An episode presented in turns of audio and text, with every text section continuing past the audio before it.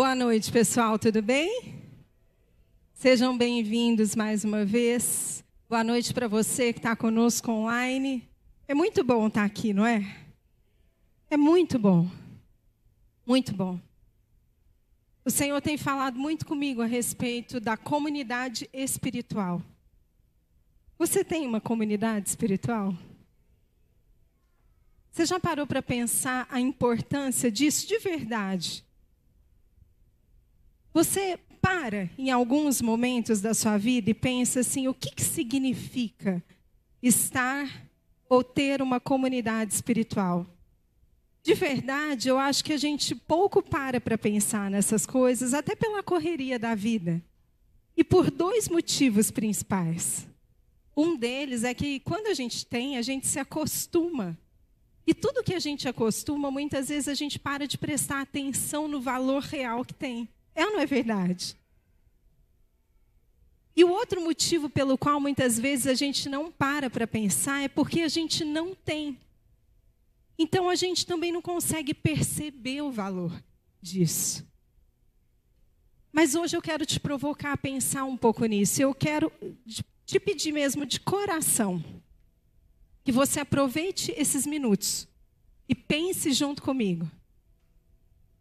O que, que é estar numa comunidade espiritual ou numa igreja local?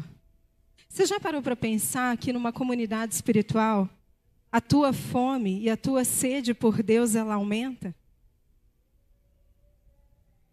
Você já parou para pensar que quando você está mais sozinho, mais independente, a tendência é você se sentir vazio mais vezes? Ou se sentir frio. Você começa a tocar a vida no modo automático e acaba esquecendo que Deus é o teu provedor, por exemplo. E o pior, muitas vezes a gente esquece que Deus é o nosso Pai. A comunidade espiritual é o lugar em que a gente se conecta com pessoas que também têm o Espírito Santo e que também tem unidade com o Espírito Santo. Então, quando eu estou com essas pessoas, isso significa que eu também vou acessar porções que ela acessa. Faz sentido para você? Se eu posso acessar a sua porção, isso significa que a minha porção vai ficar maior do que ela é. Na comunidade espiritual, eu posso entender melhor o organismo e o funcionamento do coração de Jesus. Porque eu me relaciono com aquela que a Bíblia diz que é noiva dele, ou que é o corpo dele. Então eu consigo entender como o pé dele funciona, como as mãos. Quem é o pé aqui? Deixa eu ver. ninguém quer ser o pé, né? Só que vocês esqueceram que o pé que leva a gente para todo lugar? Abençoa seu pé aí. Estou falando sério. Fala, obrigado, Senhor, pelos meus pés. Você já imaginou se você não tivesse pé?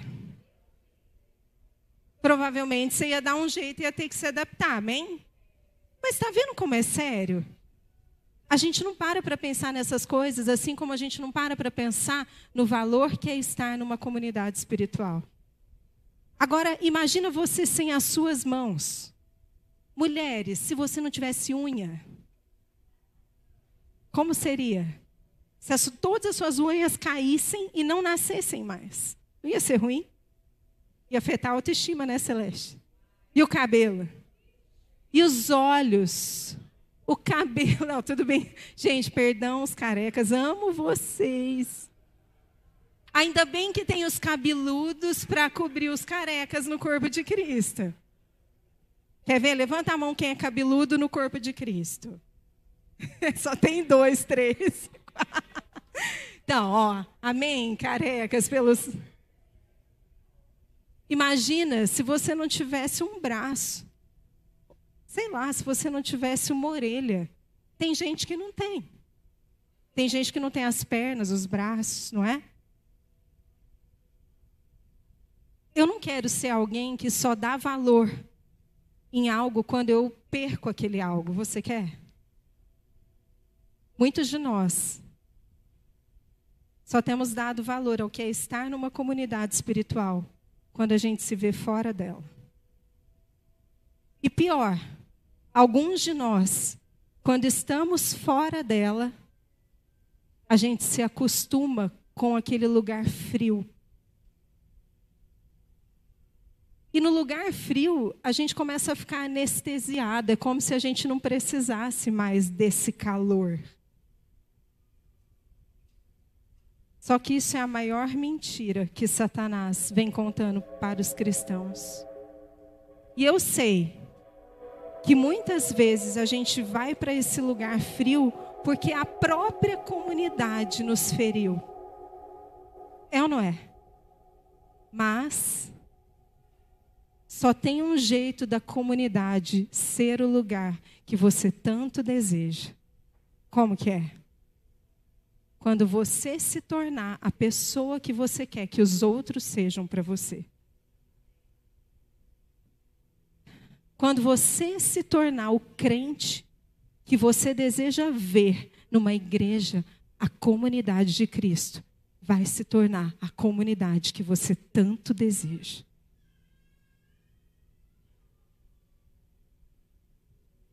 Quando Jesus veio, ele disse assim: Eu não vim para aqueles que estão sãos, eu vim para os. A gente não vai para uma comunidade espiritual esperando encontrar todo mundo perfeito, porque lá é o lugar dos que são imperfeitos. É aqui que a gente é aperfeiçoado, é ou não é? Não se deixe enganar. Eu e você, se nós queremos viver o destino de Deus, o coração dele, entender os tempos, entender como é que a gente vai superar as coisas na nossa vida, nós precisamos de uma comunidade espiritual. Nós precisamos estar inseridos, mas funcionando nessa comunidade.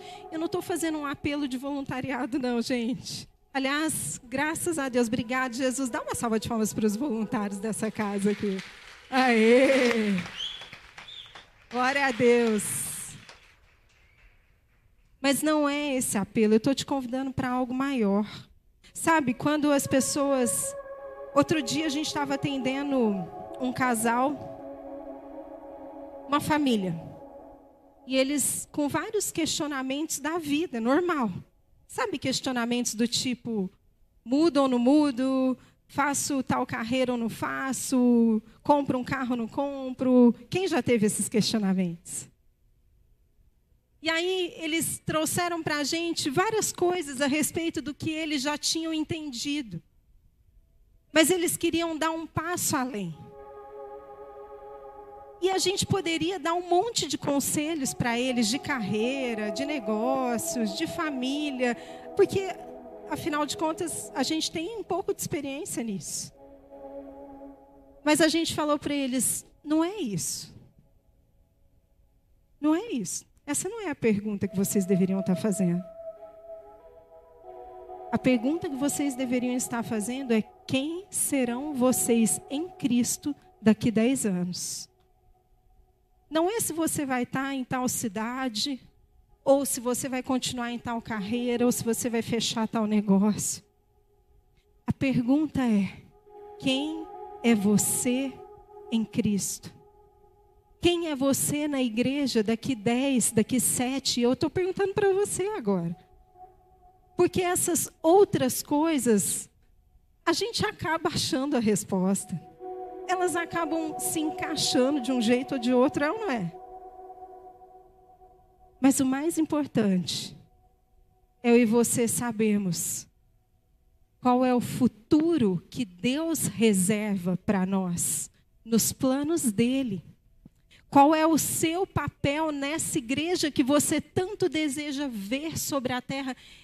E eu sei que eu estou falando com alguém aqui e não adianta se enganar. Você sabe que a verdade é a palavra de Deus. E na palavra de Deus, você sabe que existem ensinamentos que você deve andar junto com a comunidade de Cristo, porque foi Jesus que criou a igreja. E não adianta você se enganar, porque às vezes a gente fica assim, eu quero muito fazer, viver os planos de Deus, os propósitos de Deus, mas deixa eu te falar uma coisa do fundo do meu coração, os planos e os propósitos de Deus estão escondidos na representante dele. Qual é a representante dele? Ela se chama igreja, querido. Não adianta você tentar procurar sozinho lá fora. Você não vai encontrar. Você vai encontrar a resposta de carreira de trabalho. Assim como muitas vezes as pessoas vêm nos procurar porque o casamento não está bom. E a gente pode dar um monte de conselhos, mas mais importante do que te ajudar a resolver o problema do seu casamento é quem é você em Cristo na sua casa, para onde você está levando a sua família. Qual é o futuro dela no Senhor? O que reserva o futuro para você? O que Deus reserva, você sabe? Fala assim para a pessoa que está do seu lado. Os nossos pensamentos ainda estão muito terrenos. Mas a gente está querendo uma comunidade espiritual sem defeitos. Não precisa repetir, mas tudo bem. Amém, gente? Eu e você precisamos de uma comunidade espiritual. E eu e você precisamos tornar essa comunidade espiritual um lugar cheio de pessoas fortes, mas ao mesmo tempo vulneráveis o suficiente para se deixar ser usado por Deus na integralidade. Corajosas e submissas o suficiente para entender o que é viver com um pé quando alguém vem e pisa no dedinho, quando você está com a unha machucada. E aquilo dói. O que é viver com aquele olho que você não tem tanta simpatia? O que é viver com aquele que puxa a tua orelha? Sei lá, pensa aí. Nós precisamos entender isso. Para que a gente possa avançar. Avançar. Fala comigo, avançar. Avançar para onde? Para onde você quer avançar? E a gente falava para essa família: para onde vocês querem ir? Porque até agora, o que a gente tem escutado são questionamentos a respeito das coisas que são importantes, mas para onde vocês querem ir em Deus? Para onde? Para onde você quer ir em Deus? Qual é o seu destino nele de verdade? Amém? Eu e você precisamos fazer a diferença na comunidade que Deus nos colocou. Para que o mundo lá fora veja Cristo resplandecendo por meio de nós. Eu vou te falar algo que eu sei que alguns vão pensar assim: ah, já ouvi isso várias vezes. Talvez seja para você ouvir de novo. Talvez você tenha escutado não tenha praticado. Então, é aqui que a gente é trabalhado, querido. Assim como você é trabalhado na sua casa, na sua família, nessa grande família nós somos trabalhados. E aquele que não está conseguindo ser a referência para você, naquilo que você acredita que ele deveria ser, cabe a você mostrar para ele o modelo. Amém? Mostre para ele como é ser um cristão nesse aspecto. Não fuja. Fala para a pessoa que está do sol, não fuja. Pare de fugir da sua comunidade espiritual. E para encerrar, eu creio que a gente vai viver um tempo de verdade, anota isso aí. A gente vai viver um tempo de amadurecimento do que é uma comunidade local. Não só nós, mas eu creio que nós vamos viver.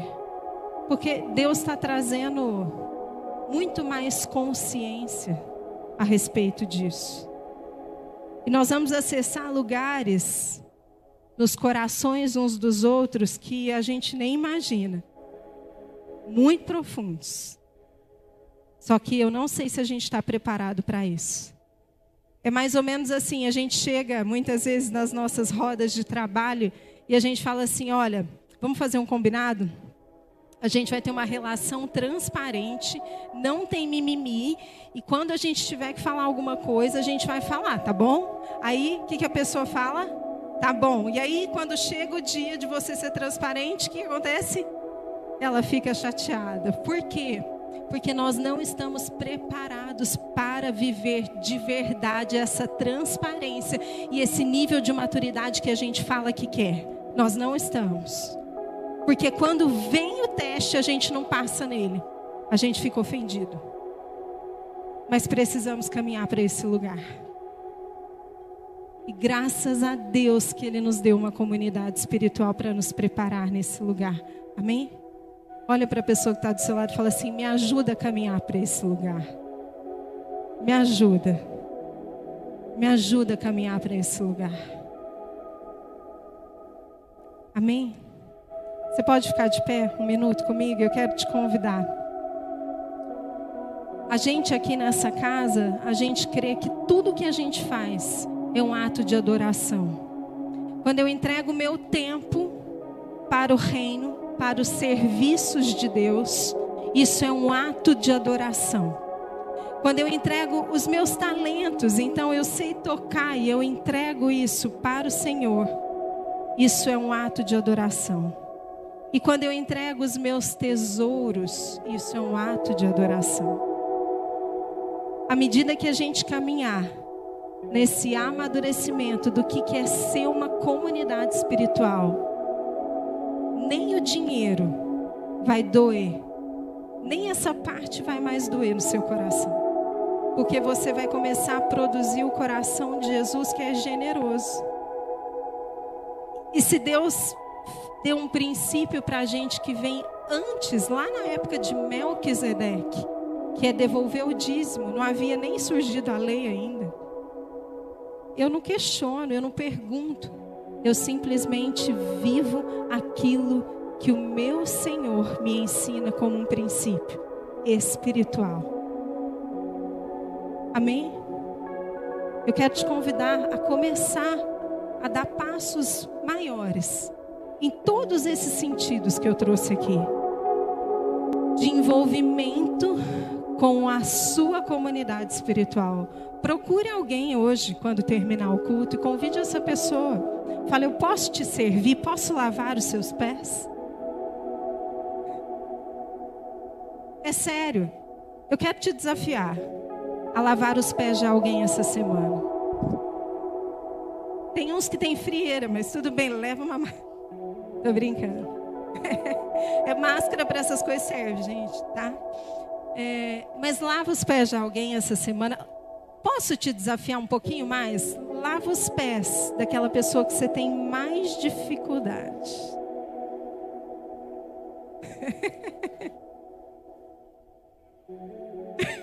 Verdade. Você lava seu mas é uma ótima oportunidade para você se quebrantar, confessar as suas dificuldades e dizer assim: agora eu quero te amar, porque eu não estava conseguindo te olhar, talvez. Amém, gente? Isso é ser cristão, hein? Vamos lá. Já vai pensando quem que você vai lavar os pés essa semana. Amém?